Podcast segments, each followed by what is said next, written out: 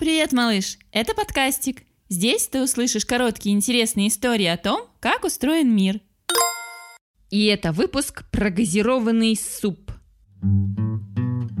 Чтобы приготовить чай, нужно вскипятить воду. Когда суп варится, он тоже кипит.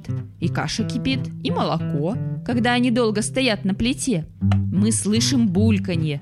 Пузыри поднимаются со дна и лопаются на поверхности. Над кастрюлей или чайником поднимается пар. Крышка подпрыгивает и дребезжит. Что там происходит в конце концов? Почему холодная вода так не бурлит? Откуда берутся пузырьки? Суп временно становится газированным, как лимонад?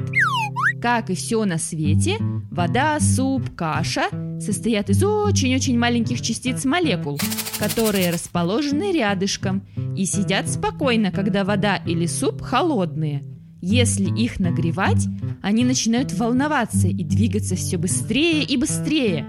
В конце концов, они летают так быстро, что отрываются от остальной компании частичек и улетают, становясь паром.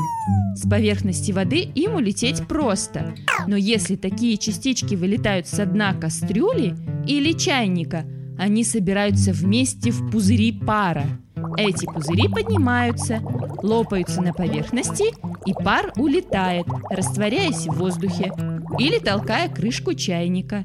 Если слишком долго кипятить суп, то он выкипит весь. Только морковка и картошка на дне останутся грустно лежать.